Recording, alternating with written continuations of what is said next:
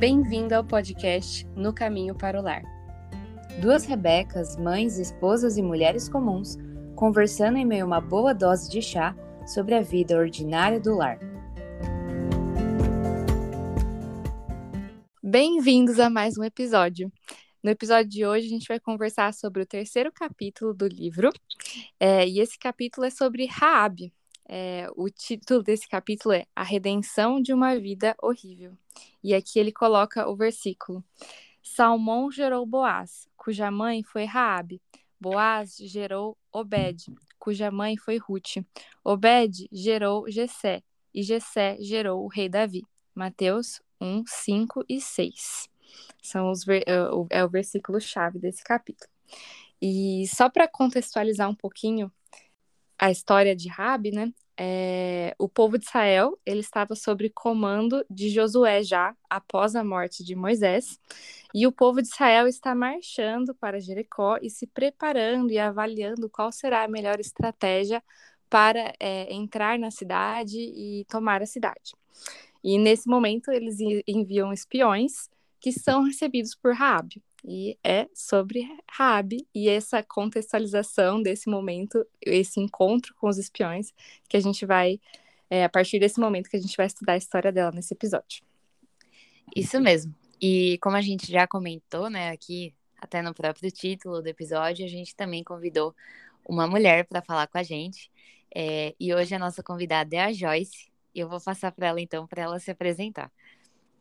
Boa noite, meu nome é Joyce, eu sou de Recife, sou casada com Alexandre e temos quatro filhos, duas meninas e dois meninos.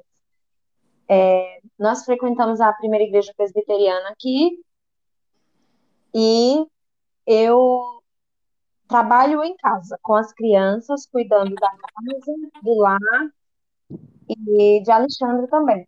Gosto muito de escrever e tenho sido chamada em alguns lugares para a gente conversar sobre alguns temas bíblicos e sobre um livro que eu escrevi também sobre educação sexual de uma maneira bíblica para as crianças. Então é isso, boa noite. Espero que seja uma bênção esse momento da gente hoje. Muito legal mesmo, Joyce. É, a gente ficou muito feliz que você aceitou o nosso convite e a gente tem certeza que vai ser uma, um momento de estudo e conversa muito gostoso. E como a Rebeca falou, então, é, já deu essa contextualizada na história Sim. de Rabi, né? Josué, então, né, que veio depois de Moisés, estava liderando o povo e eles estavam, então, prestes a entrar ali na Terra Prometida. E até o autor fala, né, que conquistar Jericó daria uma grande, uma base forte para Israel, para toda a terra prometida. Então acho que era um, um ponto assim, um lugar importante para começar a ser conquistado. E por isso que era inclusive tão bem fortificada, né? Sim, era Jericó era a cidade principal né, do Vale do Jordão e foi a primeira cidade que os israelitas tiveram que conquistar. É, eu acho legal também é, contextualizar aqui que era um reino é, dos amorreus, né? É, então a cultura era extremamente violenta, depravada e pagã, né? Então, é, esse era o cenário que os israelitas estavam é, iam enfrentar. Essa era a cidade que eles iam encontrar, né? Sim. É, achei legal até que o autor fala, né, que Rabi, então, simbolizava a abominação da cultura dos amorreus, né? No momento em que eles tinham chegado de forma coletiva ao cúmulo da maldade humana, né? Então, bom, porque a gente vai falar disso agora, né? A Raab, como a maior parte das pessoas imagino que de devam saber, ela era uma prostituta, né? Então, é, realmente é como se ela fosse um símbolo, né, dessa perversão aí dos amorreus. Sim. E interessante também é que 40 anos antes, Deus já tinha dado a sentença de morte para esse povo, né? A Moisés, ele tinha dito que quando é, os israelitas conquistassem a terra, que fossem entrar em Canaã, eles tinham que destruir tudo e uhum. todas as pessoas, não era para restar ninguém. Então, a perversão deles, a perversidade deles era tamanha que Deus já tinha dado a sentença daquele povo. Eles seriam todos exterminados, destruídos. Bom, um pouco anterior, na verdade, Josué ele manda espias, como a Rebeca já mencionou, para a cidade para justamente verificar as fortificações e tudo mais, dar um, avaliar, né? Eu achei interessante nessa parte que diz que Josué envia somente dois homens, né? E talvez, talvez não, foi, acho que em segredo até, é, porque da última vez, né, que Moisés enviou espias, é, o povo, na verdade, ficou com medo, não foi um, não teve um, um bom desfecho, né? Porque o povo ficou com medo, duvidou de Deus, então... Então, eles ficaram questionando, né?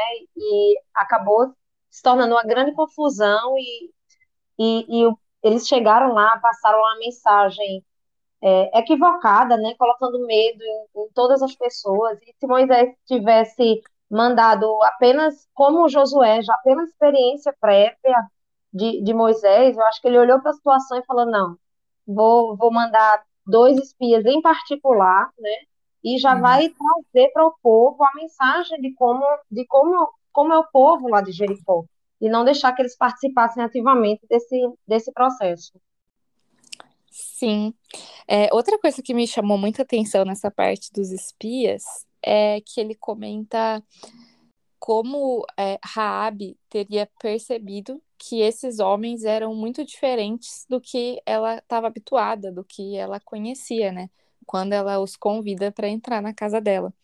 E isso me lembrou muito o capítulo de introdução do livro, que fala é, um pouco sobre como o cristianismo respeita e valoriza a mulher. Então, na, nesse momento, ela deve ter se sentido muito respeitada e tratada de uma forma diferente por esses dois homens que serviam a Deus estavam lá como espias do povo de Israel, né? Então deve ter sido um, um choque bem grande para ela essa mudança de tratamento, né?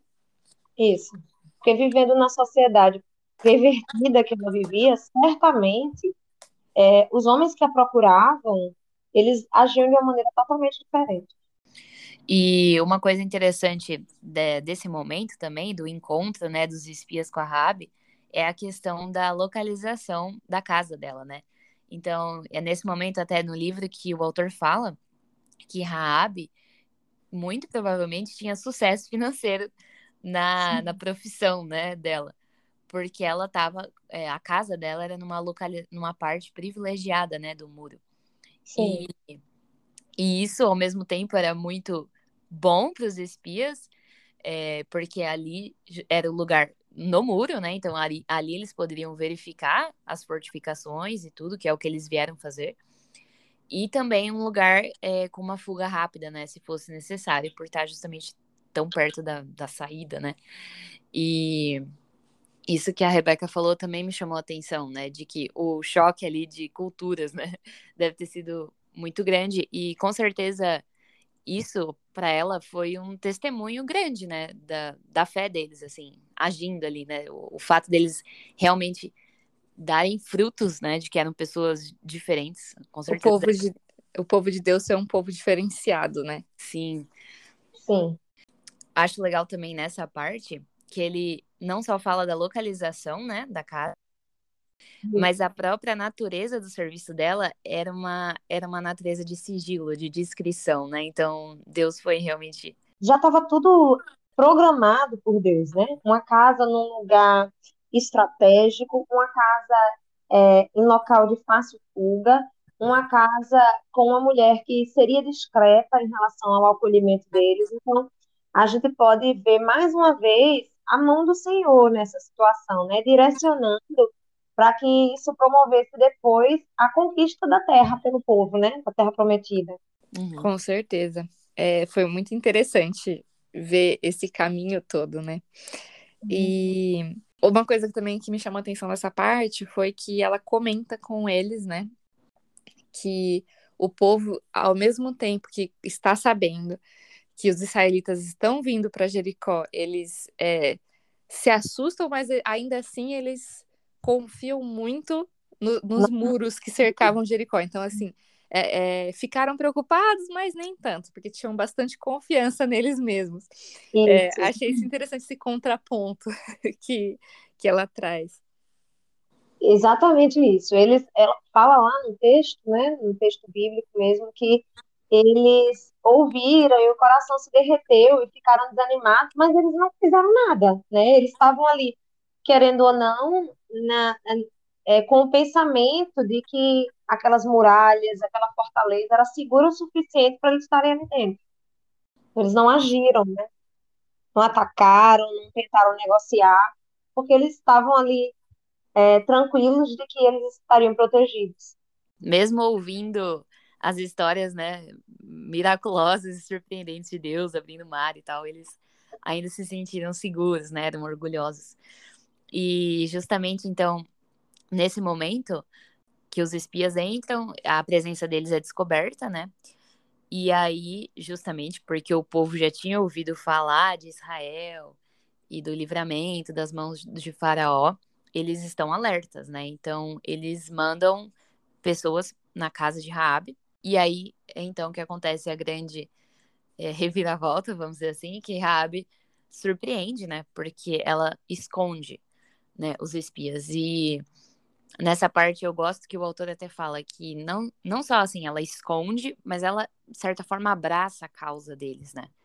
É, ela, a gente vai ver isso mais profundamente, mas ela dá sinais justamente de uma fé ativa ali e, inclusive, ela arrisca a própria vida, é, porque quando as pessoas que foram lá para procurar os espias, quando elas foram despistadas, se elas não encontrassem prova de que eles realmente tinham saído da cidade, eles provavelmente voltariam para casa dela, é o que o autor fala. E, de fato, isso, isso poderia acontecer. Então, ela arriscou mesmo a própria vida dela para salvar aqueles espias, né? Isso. Ela, se ela fosse descoberta, ou se eles fossem descobertos lá, provavelmente ela seria morta, né? Até porque uhum. eles estavam cumprindo a ordem do rei, que falou, vai lá na casa de Raabe, né? E traz os espias. Então, assim, ela, ela afrontou até a ordem do próprio rei, de, né? De, de entregá-los.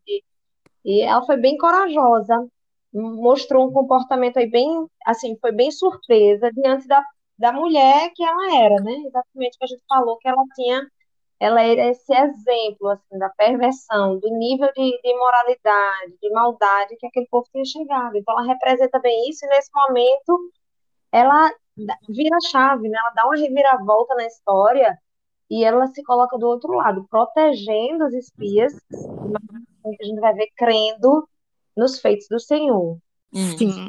E ele até menciona aqui, né, no livro, que ela poderia ter ganhado muito com essa informação, né? E eu acho que para uma pessoa que ganha dinheiro é, vendendo a própria vida, é, o próprio corpo, ganhando benefícios a partir dos relacionamentos que ela vai criando, ela poderia ter conseguido muito dinheiro vendendo eles, é, vendendo a informação de que eles estavam lá e entregando eles para o rei, né? Então, poderia ter sido uma, uma decisão bem tentadora para ela. Então, Sim. isso que torna o ato dela ainda essa reviravolta tão grandiosa, né? É isso. Sim, é, não era realmente esperado, né? E aí, justamente, ele vai dizer essa questão de que a fé dela levou ela à ação, né? E que realmente só Deus, a graça dele, que poderia mesmo ter transformado, né, tão rapidamente assim o caráter de uma mulher, né, como essa. E a gente também, como eu disse, vai falar mais sobre isso no final. E uma coisa que me chama a atenção também nessa do livro é que ele fala sobre a rapidez e a astúcia dela na hora de esconder. Justamente o trabalho dela devia requerer isso. Ela tinha de linho arrumados, né, no, no terraço lá. E depois também, né, fala que ela tinha já uma corda comprida disponível uhum. por onde eles depois desceram para escapar. Então, realmente, né? Deus foi muito providencial. É, porque ela já tinha esse lugar que já estava arrumado, com certeza, porque ela já tinha que passar por situações de, de, de esconder pessoas, né? Esconder homens. Então, foi tudo calhou, né, para que os espias fossem escondidos ali naquela casa. Exatamente. Outra coisa que me chama atenção nessa parte é a questão da mentira, né? É, uhum. Que entra nessa parte de, dessa certa astúcia dela no agir, uhum. mas que tem um, um, um, grande debate, né, acerca dessa mentira. Se, porque, só para contextualizar, é, contextualizar quem está ouvindo que não necessariamente lembra dessa parte, mas ela manda é, dizer para o rei que não entraram na casa dela e que saíram da cidade. Então, uhum. ela conta uma história em cima é, desse momento que ela está escondendo eles lá.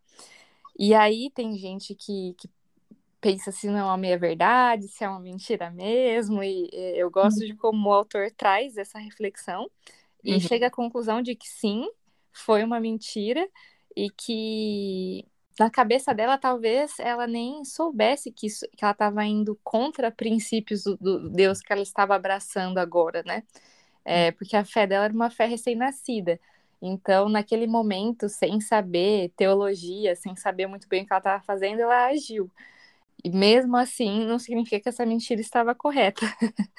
Sim. É, e que Deus, assim, não foi por causa da mentira dela que os espias Exato. foram salvos, né? Deus salvaria os espias de qualquer maneira, porque fazia uhum. parte dele.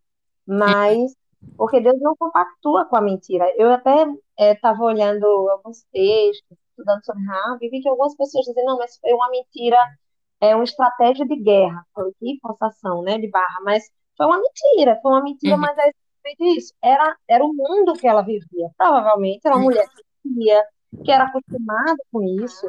Então, nesse momento, Rabi tinha ou, ouvia falar dos feitos do Senhor. A fé dela estava nascendo ali. E assim é com a gente, né? Quando Deus transforma o nosso coração, não é do dia para a noite que a gente abre mão da nossa vida. Deus transforma mas a gente vai perdendo os velhos hábitos aos poucos. Então, provavelmente, aquilo ali para a Rabi já era, era comum ela mentir, até pela, pela vida que ela levava. Então, ela usou de uma mentira porque ela achou que seria uma maneira de, de, de livrá-los, né? mas que uhum. essa mentira não foi um instrumento de Deus para a salvação do seu povo. Né? Isso é bom a gente sempre frisar. Ela, ela assumiu que eles tinham ido na casa dela, mas que eles não estavam lá, né? Que ele tinha saído, que eles tinham saído, quando na verdade ela tinha escondido os espíritos. Sim, e acho legal essa parte que você mencionou que Deus teria salvado os espias de qualquer maneira, né? Eu gosto que ele fala que justamente isso que você falou, Deus poderia ter salvado os espias sem a mentira de Raabe, que as escrituras justamente não elogiam a mentira.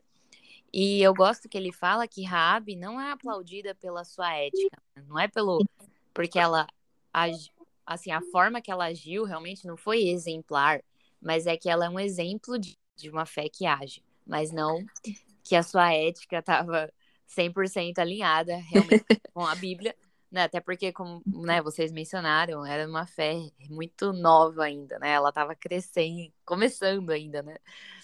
A crescer aí espiritualmente. E depois ele menciona também a questão do temor da fé dela, né?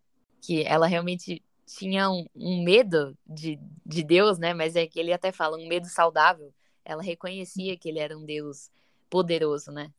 E isso é bom, né? Ele cita até o, o Salmo 111, que é isso, o temor do Senhor é o princípio da sabedoria.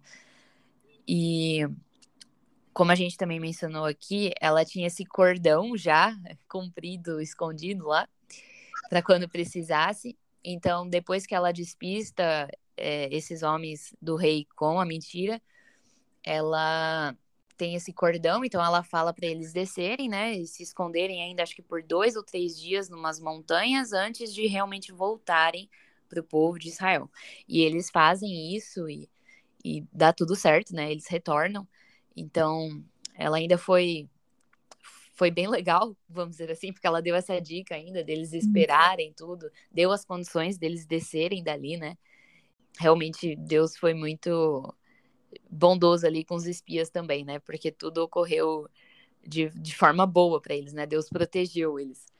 E, e, é mais uma forma de mostrar que essa, essa transformação, né, que estava começando ali na, na vida de Raabe, ela não tinha sido só por causa daquele momento em si, né? Enquanto os, os espias estavam lá, ela contou essa história. Não, porque eles iam embora e ela ajudou-os, né? Ela orientou, olha, vão por lá e se escondam nas montanhas para dar tempo de os soldados voltarem, não encontrarem vocês no caminho. Então, é, é, não foi ali só porque estava na frente deles, só porque estava com medo. Realmente algo estava acontecendo no coração dela.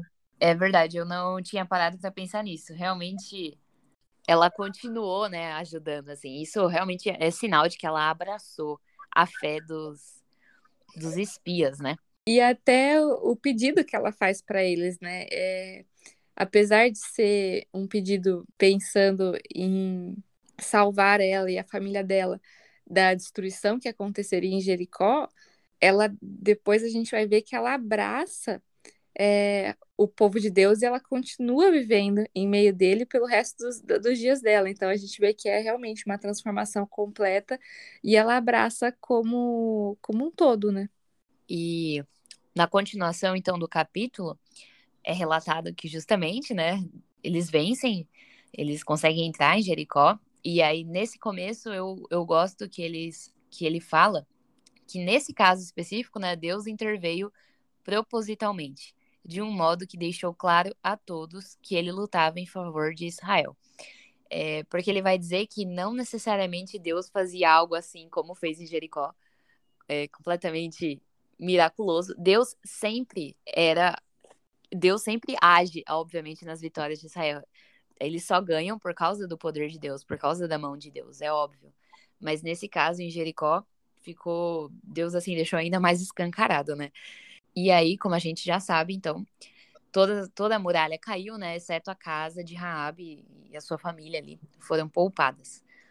Sim, é, e eu gosto que ele coloca aqui que os exércitos de Israel tiveram que lutar, mas da mesma forma, nenhuma das batalhas que eles haviam ganhado tinham sido sem Deus, né? Que foi bem o que você falou. E a gente tem visto ao longo do, desses capítulos que a gente tem estudado que Deus sempre deixa muito claro o, o seu agir, né? A, a, gente foi vendo em cada história, assim, que quando a gente para para estudar mesmo, é, Deus vai encaminhando tudo e nenhuma batalha mesmo, seja em qualquer área da vida, não precisa nem ser uma batalha civil mesmo, é, nenhuma delas é ganhada sem, sem o Senhor, né? Senhor, exatamente. Exatamente. Bom, é, e aí, uma das partes mais maravilhosas da história de Raab, né? É a questão do, da cronologia, né? Do legado dela, da descendência dela. É, talvez o, a ouvinte não se lembre, mas Raab fez parte, então, da, da descendência de Jesus, né? E, e isso é o mais incrível. Ele vai dizer sobre o nome de Raab no Novo Testamento, a ocorrência mais incrível, né, do nome dela é justamente no começo de Mateus, quando está listando, né, os ancestrais de Jesus. E aí ele até comenta que é já é incomum citar a mulher, né, na, gene na genealogia. Mas Mateus menciona cinco: Tamar, Raabe, Ruth, Batseba e Maria. Todas, de certa forma, ou marginalizadas, estrangeiras, enfim. E isso é muito incrível, né? Porque é, isso é, mostra o poder da graça de Deus mesmo, porque ele salva quem ele quer, né? É, não, não existe pecado grande demais para Deus não redimir com o sangue dele. Então, essa questão assim de Raabe é incrível por causa disso, né? E Deus foi tão gracioso com ela que não só ele salvou ela, ele literalmente fez os espias buscarem ela lá, né? Salvarem ela. Ele ainda coloca ela na, na descendência de Jesus. Então, isso é incrível mesmo. É uma, é uma forma de, de ensinar a gente, né, de, de nos lembrar, porque eu gosto de um versículo que fala que tudo foi escrito, foi escrito para o nosso ensino. E a história de Rabi tem muitas coisas, e nesse aspecto, ela nos mostra que Deus transforma. Olha, olha quem era Rabi, né? Qual era a marca dela, como ela era conhecida. E agora ela está lá na genealogia de Jesus e na, e na na parede lá dos heróis da fé, né, lá em Deus. Então, assim, é, Deus transforma e faz tudo novo. E eu li de alguns, de alguns autores sobre essa, sobre essa história que é, eles, não, eles não, não, colocaram um pano escarlate, né, amarrado, ela não, os espias não, não mandaram ela colocar, que isso é uma forma de simbolizar também que aquelas vidas que estão marcadas pelo sangue de Jesus, elas serão totalmente redimidas. Então, achei bem legal essa, essa associação e, e a lembrança de que Deus, Deus faz tudo novo. Né? Ele transforma uma história de desgraça, perdição, em condenação em uma mulher que está lá na genealogia de Jesus. né? Faz parte da história de Jesus. É verdade. E me marcou bastante é, nesse ponto o fato de que Deus pode usar qualquer pessoa, não importa se a gente tem, se a gente acha que a gente tem pouco para oferecer, não importa o estado que Deus nos encontra, né? Ele pode nos, nos usar para a obra dele é, da melhor maneira possível, mesmo a gente tendo pouco para oferecer. Uhum. E outra coisa que me marcou bastante no final desse capítulo, que nem tinha passado pela minha cabeça até eu ler sobre, foi que muitas pessoas tentaram acobertar o fato de que ela era uma prostituta, né?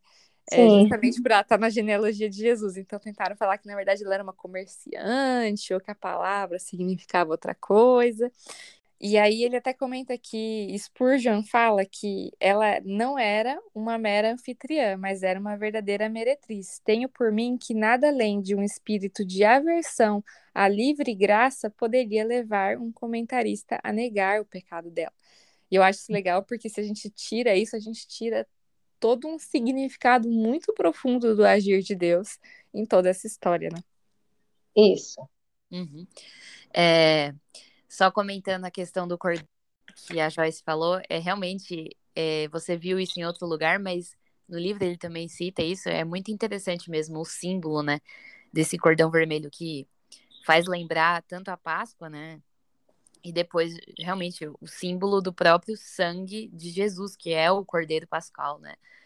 E gostei também bastante disso que a Rebeca falou, essa tentativa de dizer que não era uma prostituta, na verdade, é, diminui a graça de Deus, né? Dizendo que uhum. não, não é capaz, então, de salvar uma pessoa assim. Mas Deus é capaz de salvar até o pior dos pecadores, né?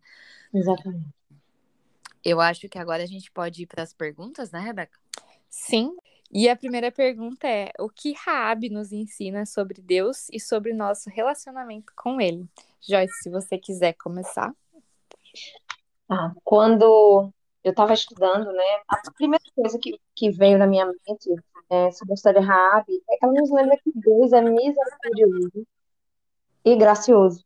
Porque Raab era uma mulher, como a gente já falou, que tinha uma vida totalmente contrária ao que Deus é, nos ensina, né? Ao que Deus, ao que Deus almeja, ao que Deus nos orienta. E ela era aquela representação de toda imoralidade, perversidade do povo e da cultura que ela estava inserida. E apesar disso, Deus escolhe de todo aquele lugar Raab, para transformar, para dar uma nova vida, uma nova marca e para colocá-la na frente ela como exemplo de fé e como exemplo também de que o sangue de Jesus ele é poderoso para para nos transformar e limpar de qualquer pecado, né? Não há nada de errado que a gente faça que não possa ser lavado pelo sangue de Jesus. E a história de Raab nos aponta para a história da redenção que a gente tem no Senhor Jesus. Acho que isso é uma lição, uma das maiores lições da história dela, né? Que Deus transforma o mais terrível pecador em uma nova criatura no Senhor Jesus. E uma coisa que a gente também aprende é sobre a fé de Raab, né? Que Rabi é, colocou, a, inclusive, a própria vida em risco. É, Rabi creu e imediatamente ela agiu, né? ela confessou. Primeiro ela fala que ela ouviu, depois ela confessa: Eu sei que o seu Deus é o Deus acima de todas as coisas, é o Deus que há no céu, é o único Deus. E, e a partir dali, Rabi tem uma atitude proativa né, com, com os espias, de guardá-los, de, de ajudar, de contribuir, e depois ela tem uma mudança de vida. Então, acho que essas são lições importantes que, que a gente pode tirar da história de Rabi. Com certeza. Eu coloquei aqui sobre o que Rabi nos ensina sobre Deus, que me marcou muito, foi muito essa questão de que Deus ele dirige tudo, né? É, ele tem um plano perfeito e um plano muito maior e muito melhor que o nosso. Ele está em cada detalhe dessa história. Quando a gente vai estudar a fundo, a gente consegue ver como Deus, assim, ele preparou tudo, todos os passos, todos os caminhos, todas as portas abertas, todas as portas fechadas para o povo de Israel, para Raabe, para os espias. Então, em todas as frentes, ele está agindo ali de uma forma perfeita, né? Então, e assim... ele providencia tanto as coisas grandes quanto as mínimas. Veja, os espias não teriam como sair dali sem a corda, mas na casa de Raabe já tinha corda para eles saírem, né? Então, até nos mínimos detalhes, a gente vê a mão do Senhor direcionando e agindo na nossa história e na história do povo de Deus, né? Sim, e isso nos ensina muito sobre o caráter do Deus que a gente serve, né? E como a gente pode realmente confiar nele 100% com a nossa vida, né? É, outra coisa que me chama a atenção também é que Deus ele usa tudo e todos, e ele transforma tudo em novo, que aí é, remete à, sua resposta. Mas Isso. foram coisas que me marcaram bastante. É, ah, eu coloquei também essa questão da graça, que eu acho que nós três falamos, não tem como, né? Então, Deus é infinitamente gracioso, porque é, ele realmente pode salvar até os pior, piores dos pecadores. E ao fazer isso, ele apenas aumenta a glória da graça divina, né? E aí ele eu gosto que o autor até fala que não ela não foi remida por nenhuma obra meritória que ela fez, nem obteve o favor de Deus por alguma boa obra, né? Ela é justamente um lembrete de que Deus pode remir até mesmo a vida mais horrível. E Deus ainda faz com que ela entre na, na descendência, né? Na cronologia de Jesus. Isso é extraordinário. Extraordinário mesmo. Eu, eu gosto de uma, de uma frase que fala assim: se a salvação dependesse de você, você a perderia. E eu acho que na história de Raab a gente vê isso também, né? Ela estava fazendo tudo certo quando Deus espias foi lá e mentiu. Então. Exato. É verdade. Mas é, é, somente pela graça de Deus, realmente. Né? Só pela graça. Mais uma coisa que eu coloquei que tem a ver um pouco com a Joyce foi que Deus requer de nós uma fé que age né? Então, claro que nós somos justificados pela fé, e a fé é dom de Deus. Nós não podemos fazer nada para ganhar a salvação. A salvação é obra de Deus e não nossa. Mas, como em Tiago diz, é, quando nós somos salvos, nós passamos a andar em boas obras, né? Nós frutificamos, a nossa fé dá frutos, ela não é uma fé morta, né? E o, o próprio autor cita isso, sobre Tiago, porque Tiago acho que cita até Rabi ele fala: Meus irmãos, qual é o proveito se alguém disser que tem fé, mas não tiver obras? Aí ele fala depois: é, também a fé, se não tiver obras, por si só está morta. Então, é. Raabe agiu, né? O autor até fala, eu anotei aqui porque eu gostei, a fé verdadeira é ativa e frutífera, né? Não é essa Isso. fé. E Raabe é um exemplo disso. Uhum. Exatamente, é frutífera, né? É... Ela realmente, ainda que iniciante, como a gente falou, uma fé recém-nascida, sem muito conhecimento de Deus ainda, ela agiu e frutificou. Mas, né, assim, será que a nossa fé tem sido ativa? Será que a nossa fé tem frutificado? E será que a gente tem agido de forma diferente do mundo, né? Mesmo que isso nos custe muito. Então, eu pensei nisso aí em relação a essa parte da história de Rabi. Muito bom. E aí a gente vai para a segunda pergunta, é que são quais pecados e tentações nós somos confrontadas lendo sobre a história de Rabi? Eu, eu coloquei duas, é, duas atitudes, né, peca, pecaminosas que a gente pode, que a gente é confrontado quando a gente é, estuda sobre essa história. Uma coisa que me impactou muito, e aí eu acho que Deus fala com cada um de uma maneira, e a gente vai ver isso nessas respostas, mas é que muitas vezes a gente olha para pessoas que estão numa situação de depravação total com, com desprezo ou com é, como se aquela pessoa fosse descartada, né? Ah, essa pessoa já está assim, tá muito longe de Deus, já está caminhando para o inferno e tal. Mas Deus, ele não olhou assim para. Né? É claro que teve, teve a fé, a atitude de Raabe, né? E a fé vem de Deus. Mas é, a gente também está debaixo da ira de Deus. Estávamos debaixo da ira de Deus. Gosto de um texto de Ezequiel que fala que ninguém olhava para a gente, falando da nação de Israel, mas que se aplica à nossa vida, fala em Ezequiel 16, e fala que a gente estava lá no canto, envolto em sangue. E Deus, ele olha para a gente, ele nos resgata, ele nos limpa, ele nos dá novas roupas. Então, por que a gente, muitas vezes, tem essa atitude de arrogância, de orgulho, quando a gente olha para pessoas que estão na mesma situação que a gente estaria, não fosse a graça de Deus na nossa vida. Isso, isso mexeu muito comigo, porque é, o nosso exemplo, né, nós precisamos seguir os passos do Senhor. E, e Deus olhou para Raab e assim, ele foi misericordioso, como a gente falou há pouco, e gracioso. Mas será que a gente tem sido assim com pessoas? A gente vive numa cultura que eu acho que não está muito longe da cultura de Raab, né?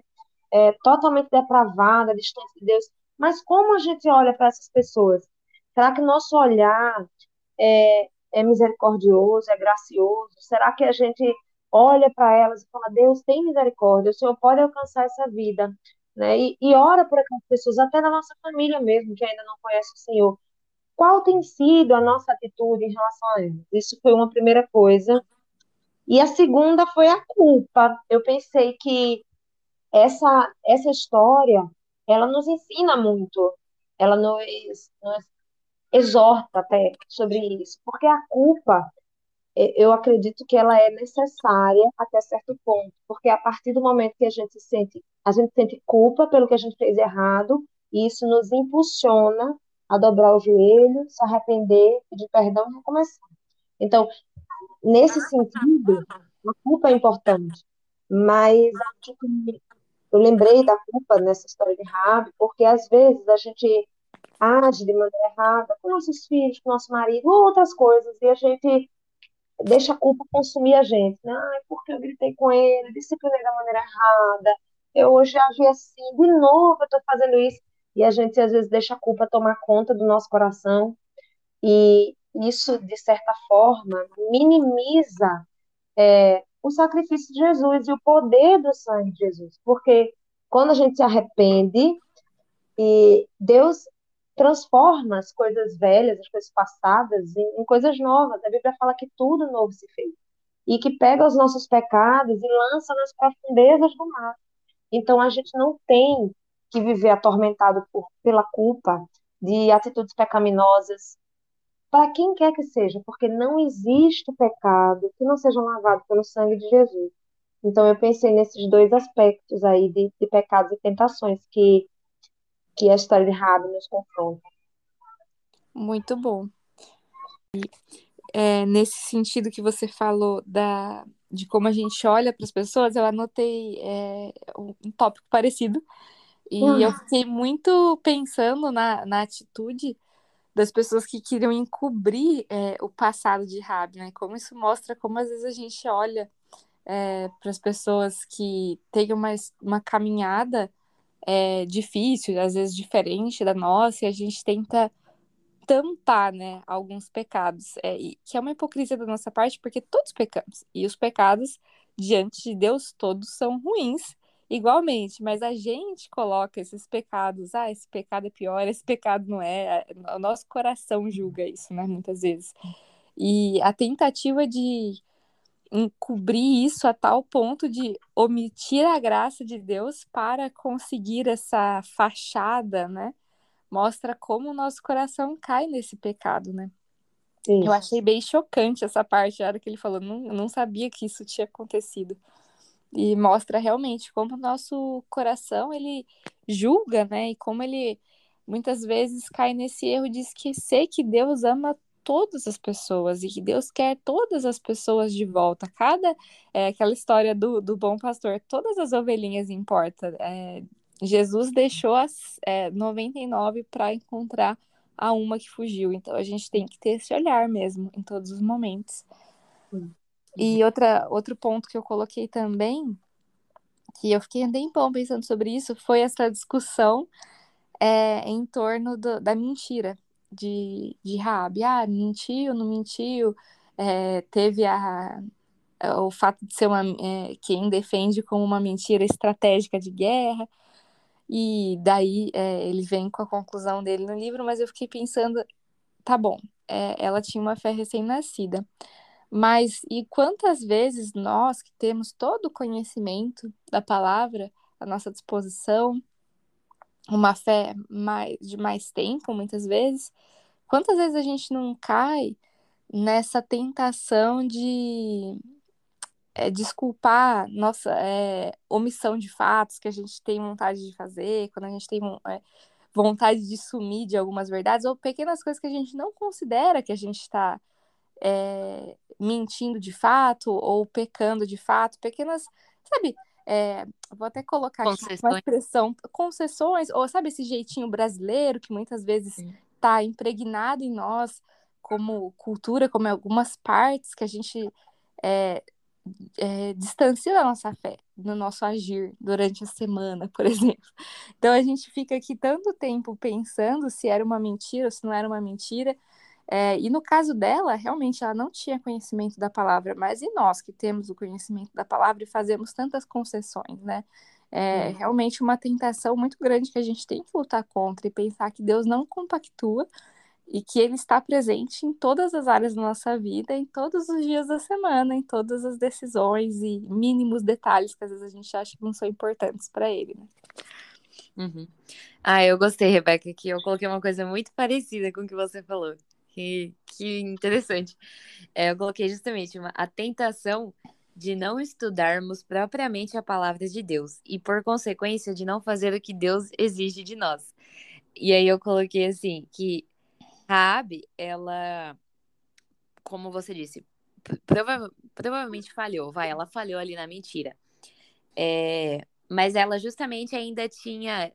Não é uma desculpa, ela errou, né? Deus não compactua ainda assim com o que ela fez. Mas ela tinha essa fé iniciante e, de qualquer forma, talvez ela não tivesse tanto é, acesso a, ao conhecimento de Deus, né? Como que ela poderia conhecer a Deus mais profundamente naquela situação ali que ela estava, né? É, na cultura que ela estava e tudo mais. Depois, claro, ela vai morar com o povo de Israel e aí, com certeza, a fé dela amadureceu. Mas nós estamos numa situação muito mais privilegiada do que Rabi, justamente. Né? A gente é, tem acesso à Bíblia. É, estamos num país livre, né? Assim, nós, nós, podemos comprar a Bíblia, nós podemos ler a Bíblia. E então a gente pode aprender mais de Deus, né? E aí eu até lembrei daquele versículo de Oséias: "O meu povo está sendo destruído porque lhe falta o conhecimento". Então a gente não pode cair em pecados que seriam facilmente vistos como pecados se a gente só estudasse mais a palavra de Deus, né? Então, isso é um alerta para nós, inclusive, né? Assim, eu, tô me incluindo nisso, de que a gente realmente precisa estudar a palavra para realmente saber o que, que Deus tem exigido de nós, o que, que está correto ou não. Então, é... e aí também lembrei até de 2 Timóteo, né? Toda a escritura é inspirada por Deus e útil para o ensino, para a repreensão, para a correção, para a educação na justiça, a fim de que o homem de Deus seja perfeito e perfeitamente habilitado para toda boa obra. Então, só conhecendo mesmo a palavra de Deus que a gente pode ser perfeitamente habilitado, né, para toda boa obra. E Muito essa é bom. é uma caminhada que nunca vai parar, né? A gente sempre vai ter coisas que a gente vai ter que trazer à luz da Bíblia, é, situações que a gente está passando, para saber como agir, né? Então é um trabalho que nunca termina. E a gente não pode negligenciar isso mesmo. Sim. E a segunda e última coisa que eu coloquei foi a tentação de nos conformarmos com o mundo, né? É, Rabi estava, como a gente disse, inserida na cultura dos amorreus, que era uma sociedade depravada, pagã, violenta. E, inclusive, como a Joyce disse no começo, essa era a razão para que Deus entregasse aquele povo à descendência de Abraão, era o castigo, né? Era uma forma de castigo. E Raabe, ela, ela tinha estava estável financeiramente, ela morava num lugar privilegiado, ela provavelmente tinha algum status, sabe, é, na sociedade até. Então, ela tinha conforto, dinheiro, segurança, comodidade e ela abriu mão de tudo isso. Ela arriscou a própria vida, né? Ela desafiou a cultura da época e, assim, porque realmente creu. Ela confiou totalmente que Deus ia entregar aquela cidade no povo, ao povo de Israel. Ela confiou totalmente em Deus, né? É... E assim, a, a, a despeito de riscos, né? Independentemente dos riscos, é, ela foi e, e, realmente não se conformou com a cultura vigente, né? Então, isso também é algo louvável é, de Raab, que também fica de exemplo pra gente, né? Sim. A última pergunta, então, é o que podemos levar de lição da história dessa mulher para a nossa vida hoje? Bom, a gente já falou várias coisas, mas acredito a gente anotou mais algumas aí, né? É, eu anotei, acho que três coisas, né? Uhum. Primeiro, precisamos de fato crer em Deus de todo o nosso coração, assim como Raab. Né? Ela creu, ela ouviu, acolheu a palavra de Deus e agiu. Né? E começou a dar frutos dessa crença, dessa fé que ela estava ali nascendo naquele momento. Né? E uma coisa que, que eu pensei também foi sobre a mudança de vida de, de Raabe, né? Quando o Senhor nos confronta, quando a gente crê na palavra de Deus, como você falou agora há pouco, Rebeca, quando a gente estuda, medita, e a gente é confrontado com nossos pecados ordinários, digamos assim, né, de, do, do, dia a dia, coisas. É, a gente precisa mudar, né, a gente precisa agir e dar um passo em relação a essa nova vida, de deixar é, os pecados para trás e caminhar uma, uma vida de segundo a palavra de Deus, né, seguindo é, as instruções dele para a nossa maneira de, de, de viver diariamente. Uma outra coisa que eu anotei também, é, que a gente já falou muitas vezes, é que independente do pecado que cometemos, a gente precisa ter sempre em mente que o sangue de Jesus é capaz de fazer tudo novo e de nos dar uma nova identidade, né? Uma nova vida. E uma coisa que eu gosto muito dessa história é que Raabe, ela não, ela não pediu só por ela. Ela pediu pela salvação de toda a família dela, né? Meu pai, minha mãe, meus irmãos e minhas irmãs. E isso me, me aponta para que Deus olha para a família, né? Ao longo das escrituras a gente vê Noé e sua família, Raab e sua família, Abraão e em ti serão benditas todas as famílias da terra, Zaqueu, Cereiro. Então, Deus, ele se interessa pelas famílias, né? E a gente precisa entregar nossas famílias ao Senhor. Isso é uma coisa que precisa ser constante. Nós que temos filhos, não é porque Claro que a gente vai cumprir o que Deus manda, né? A gente vai ensiná-los no caminho, mas a salvação, ela não depende de nós. E nós precisamos colocar, dispor o nosso coração a diariamente fazer o mesmo que Rabi, colocar a salvação dos nossos filhos diante do Senhor, né, da nossa família, daquelas pessoas que não são convertidas. Então, esses foram alguns pontos que acho que a gente pode levar de lição da história de Rabi. Agora, quando a Rebeca estava falando, antes, eu, eu, eu pensei nesse ponto e foi muito bom de, de a gente não se conformar com o mundo né, e com a cultura ao nosso redor. A gente precisa ver nessa atitude de Rabi um exemplo para a gente. Porque às, às vezes a gente se conforma, né? Ah, mas o mundo é assim mesmo, mas todo mundo está fazendo isso, mas todo mundo está assistindo isso, as meninas querem assistir, querem ver.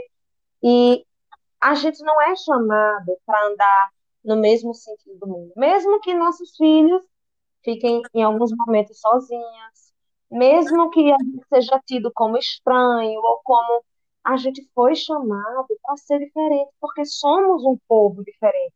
Precisamos agir na contramão do mundo. E Rabi fez isso, né? Todo mundo estava ali é, mergulhado nessa cultura idólatra pagã, perversa, pervertida, e Raabe dá um passo na contramão, né? E vai viver uma vida depois lá casa com Salmão e, e vai viver uma vida é, que agrade ao Senhor. E assim deve ser a nossa vida também. Nossa, Joyce, eu gostei muito disso que você falou da, da família. É, foi algo que eu não tinha me atentado e realmente foi perfeito isso que você falou. É, a minha resposta eu também coloquei essa, de novo essa questão que a gente já disse várias vezes, né, da, da graça de Deus, né, de que Deus pode salvar todos os, peca os pecadores, qualquer tipo de pecador, né? E eu também coloquei é, a questão do sustento da providência de Deus. Então, acho que a gente pode levar para a gente hoje essa questão de que Deus, ele está nos sustentando, né? Ele, ele que nos dá graça, nos dá força, é, seja na nossa vida doméstica, diária, seja em outros ambientes, porque como a Rebeca mencionou, né, Deus trabalha em muitos detalhes nessa história, e isso é muito maravilhoso de ver. Então, eu, eu até anotei, né? Os espias não foram. Não, só não, eles não foram descobertos de cara, então isso já é uma, uma grande coisa. É, eles providencialmente foram para a casa de Raabe, que tinha essa localização privilegiada, como a gente já mencionou, que era um lugar perfeito para espiarem, para fugirem, se, se necessário. Também foi o lugar perfeito para o sigilo da coisa que eles estavam fazendo, porque o negócio dela era justamente baseado nisso, né? De simplesmente entra e não pergunta nada. É, além disso, a questão, como a gente já mencionou, de que ela esconde eles num lugar que estava pronto exatamente para aquilo, uhum. depois da corda. E também, como a gente mencionou, depois ela ainda dá a dica deles ficarem escondidos três dias na montanha, tal, antes de voltarem para casa. E então esse relato providencial mostra como de fato o povo não precisava temer os muros fortificados de Jericó, né? Deus estava com seu povo e Deus está com a gente, né? A gente não está em uma guerra militar, talvez, né, civil, como a Rebeca disse, mas nada é tão grande para Deus, né? É... Então, nenhuma luta que a gente esteja passando, ela é está fora, né, da soberania de Deus e, e, e Deus não vai nos dar nada de que não de que ele não vai dar força para a gente passar, né, por aquilo. Deus é soberano, está governando todas as coisas e ele, na sua providência, tem, tem está dirigindo todas as coisas para o bem, né, daqueles que amam ele. Então, essa história mostra bastante essa questão da providência de Deus e também do poder de Deus, né? De que ele é capaz de, de derrotar uma cidade fortificada ou o que mais for preciso, né, para cuidar, para salvar o seu, o seu povo. Sim. E é, eu anotei aqui muitas coisas em comum com o que vocês falaram, então eu não vou ficar repetindo, porque vocês já falaram de forma perfeita e completa, né? vai ficar repetitivo.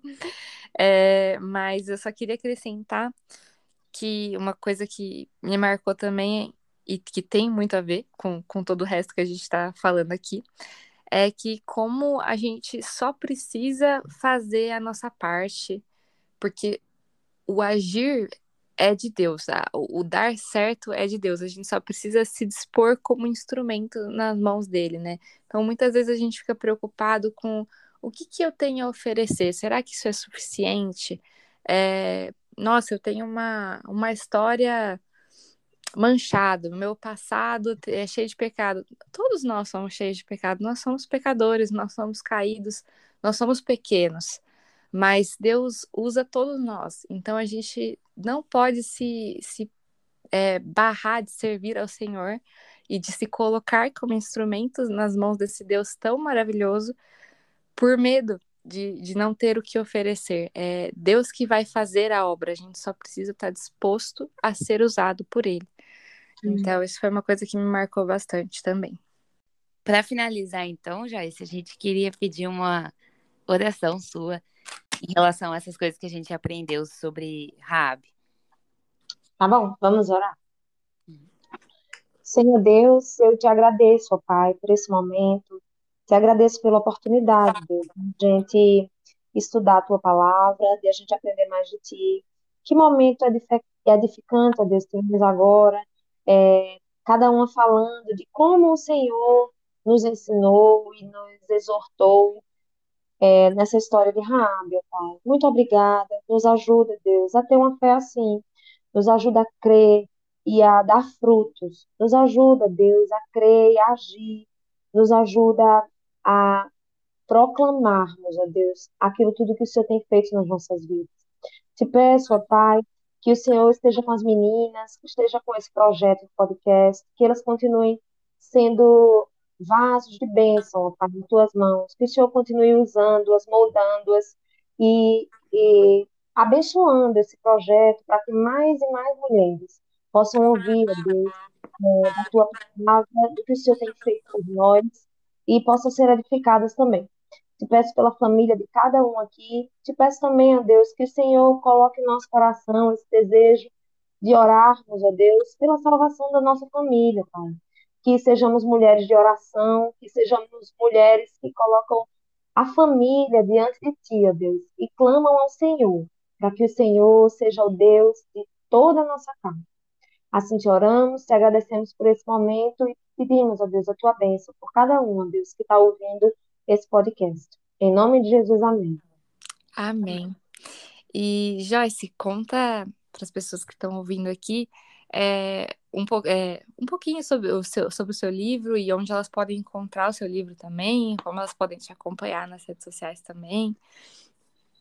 Ah, esse livro dá uma, esse livro, eu não tinha intenção de, de escrever um livro, mas quando a questão do. A minha filha mais velha, ela faz dois anos, ela tem 12, então ela tinha uns 11 anos, ela já vai fazer 13. Eu não tinha conversado, a gente sondava tudo, mas eu não tinha conversado com ela sobre o ato sexual. Ela estuda numa escola cristã, amiguinhas são. E esse assunto não tinha despertado ainda o interesse dela, até que eu soube que na escola dela, na sala dela, uma criança tinha levado material inapropriado, então é, várias crianças tinham, tinham sabido dessa forma. Ela tinha faltado porque estava doente, mas ela saberia. Então, eu falei, Deus, me ajuda, eu preciso conversar com Larinha é, de uma maneira que, que honre o Senhor e que vá ajudá-la a ter o entendimento correto desse, do ato sexual, né? E aí eu coloquei no coração que eu ia fazer um livro para ela. Então eu peguei umas folhas de papel ofício, criei uma história, desenhei lá, eu sou péssima em desenho, mas desenhei lá com bonequinho de palitinho, conversei com ela, foi muito bom. Compartilhei com a minha melhor amiga, que a filha dela também é melhor amiga da minha filha. E ela falou, Jó, isso aqui vai abençoar muita gente. Tal. Transformei no PDF, comecei a distribuir para as mães da igreja. E aí é, uma pessoa me procurou para publicar o livro. E o livro fala é, numa linguagem lúdica e bíblica, ele é cheio de versículos sobre o ato sexual. Então é um livro para os pais lerem para os filhos e apresentarem para eles de uma maneira bíblica e que não vá chocá-los, não vá é, essa, essa bênção de Deus para o casamento, que é o ato sexual. Nossa, então, que, que legal. É, a Rebeca tinha comentado comigo sobre o seu uhum. livro, mas eu, eu não, não sabia muito a fundo sobre, sobre ele ainda. gostei muito, fiquei muito interessada. É, Achei muito ele, legal. Ele se chama Mamãe, de onde eu vim. Foi publicado pela PAC Educacional e ele pode ser comprado pelo site da própria editora e eles mandam para todo o Brasil. E quem quiser saber mais também tem o Instagram que é arroba joydcfa então, quem quiser saber mais, pode ir lá dar uma olhadinha. Muito legal. Muito a legal. gente ficou muito feliz que você aceitou nosso convite mais uma vez e foi um momento muito gostoso. É, aprendi muito com você e com a Rebeca. É, tem sido uma oportunidade muito boa conversar e aprender mais sobre as mulheres da Bíblia em cada episódio. Então é isso. É, a gente espera você no próximo episódio. Então, boa noite, muito obrigada e até mais. A gente se vê no próximo episódio. Até o próximo episódio. E se você puder, compartilhe esse episódio com alguém. Se você gostar desse episódio, compartilhe com as outras pessoas para elas ouvirem esse conteúdo também. Até a próxima semana.